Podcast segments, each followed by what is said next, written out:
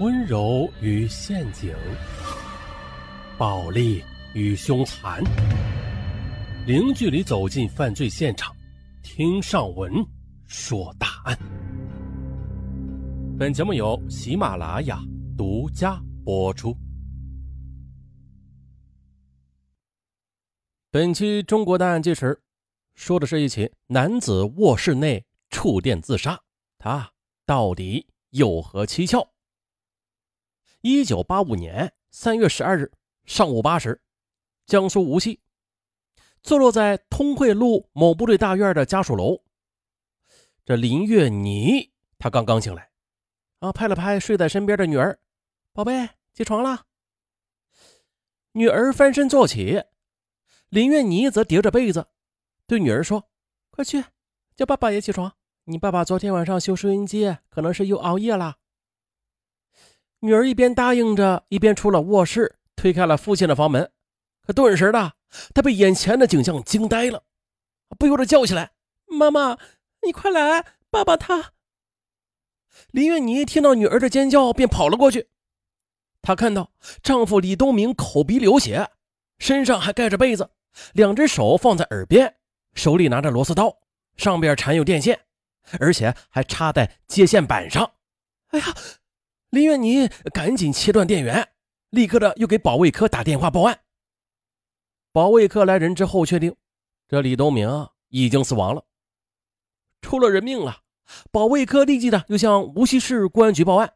公安局接警之后呢，马上呢又派人前来侦查。死者叫李东明，他是某部队驻无锡东风研究所助理研究员，其妻子林月妮。为东风研究所科技处的描图员，两人呢都是军人出身的。林月妮最近刚刚转业。死者家里是一间三室一厅的房子，进了大门就是走廊，北侧为三点三平米的厨房，西侧为小客厅。小客厅西南间是十二平米的大卧室，为林月妮和女儿的卧室。东南侧是九平米的小间。为死者的卧室。那为了破案呢，咱们必须把这个卧室的布局给交代清楚。死者这个小卧室内的靠东墙的南墙上，啊，放有呈南北方向的单人床；东侧紧靠北墙放有床头柜一个，床头靠南墙有一个写字台，上面还有一个拆开的收音机。写字台下靠近床边有一个插线板，就是插座，上面除了插着一个台灯的插头，旁边的还放着两股电线。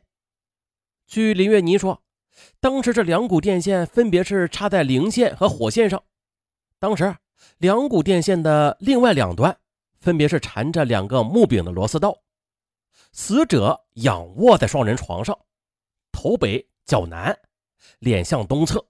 口鼻处有血迹，床头的东侧上有范围为七十厘米到八十厘米的点状血迹。侦查员仔细研究现场，发现这窗户处啊也没有留下什么脚印的痕迹，家中也未丢失任何财物，至此基本排除图财和外来人作案的可能了。一位刑警给林月妮做笔录，林月妮本来就是停止了痛哭的。啊！见警察过来之后，又哭了起来，断断续续的说：“昨天晚上我女儿做完作业的，我们便在客厅里看电视，她在房间里修收音机。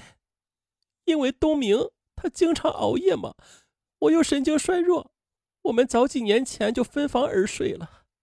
到了晚上十点多钟的，我还敲开东明的房间说了几句话呢。当时我见他还在修收音机，我就躺下又接着睡了。”我也没有听到家里有什么争斗声呀，我不知道他为什么要自杀。林月妮哭的就像个泪人一样，其悲切之状令在场的警官都为之动容。啊，经勘查的现场确实的没有搏斗迹象，也没有发现外来人入侵的痕迹。为了慎重起见的，经林月妮同意，警方决定解剖尸体。法医经过尸检，也并没有发现制毒毒物和什么安眠药什么的。侦查员们又经过走访，得知啊，这死者李东明性格很开朗，待人很热情，也没有发现他与什么人有矛盾或者积怨较深的人。那即使和少数同行在业务上和技术上偶尔有着不同的看法吧，但也不可能导致被报复的。这李东明的爱人林月妮，虽然爱打扮，有时也爱和男同志开玩笑。但是好像也没有发现什么可疑的行为啊。他今年三月从部队里转业到无锡市，分配到政府部门工作，但是还未正式上班。之后呢，无锡市公安局就做出了判定，这李东明系电流自杀死亡，死亡时间为当晚一点。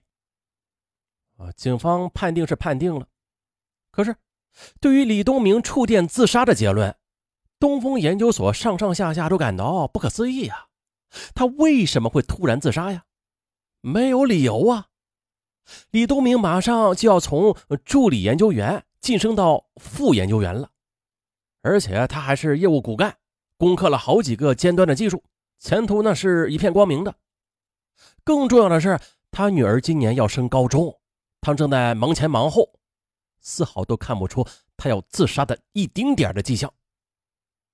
这时，有人偶然提起一件事说这研究所之前也有一起自杀案，而且这情况与这次自杀方式也很类似。不过呢，那次是位女技术员自杀身亡的，据说是因为夫妻关系不和，经常吵架导致的。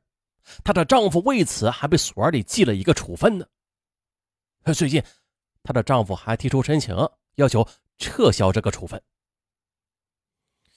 那种种猜测都不能认定什么。那几天所里人心惶惶，研究所三年内连续两个人以同样的方式自杀，这领导就觉得这件事再也不能小觑了，于是就报请江苏省公安厅，要求复查此案。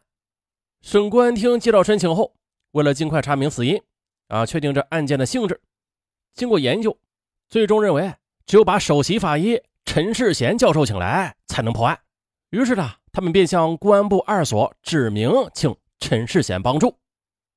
三月十八日上午，陈世贤带着一个助手来到了无锡，先是听取了情况汇报，然后他就关起门来，独自的研究案卷。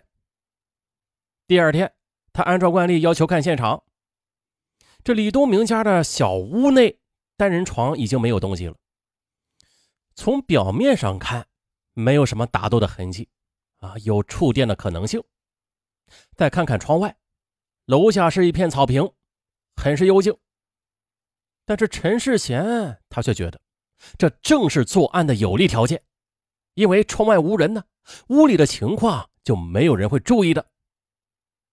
看过现场之后，陈世贤又与随行人员驱车的赶到了火葬场，进行尸体检验。那法医检验。最重要的就是仔细了。山西大同公安局刑警大队副大队长李宏伟曾经听过陈世贤的课，也曾经亲眼目睹过陈世贤鉴定尸体。他对记者是这样说的：“哎呦，一般陈主任鉴定过的案子，啊，就是到了联合国，那也推翻不了的。”言外之意就是说啊，陈世贤这位法医，他的技术那绝对是国际水平。由于死者是拿着通电的螺丝刀在太阳穴处自杀的，于是啊，这太阳穴处便有两块深色的电流斑痕迹。但是，令陈世贤奇怪的是啊，这两块电流斑上的表皮像是被什么东西刮过，看起来就像是长了牛皮癣一样。这一点就引起了陈世贤的怀疑了。突然的。陈世贤又在死者额头处又发现了一处两毫米大的牛皮癣。那如果不仔细看，还真不容易发现，它的形状和太阳穴处的损伤类似。陈世贤一眼就断定，这就是块电流斑。你们看，这儿又有一块电流斑，并且也是被刮掉了表皮的，而且这表皮刮的还很干净呢。陈世贤说着。他同时又马上意识到了，在其对应的后脑勺处也应该有一块电流斑，还果然，他拨开死者的头发，也发现了一块电流斑，但是这块电流斑的表皮没有被刮掉。这么说呢，死者是两次自杀，一次是在太阳穴处未果，第二次又在前额处触电。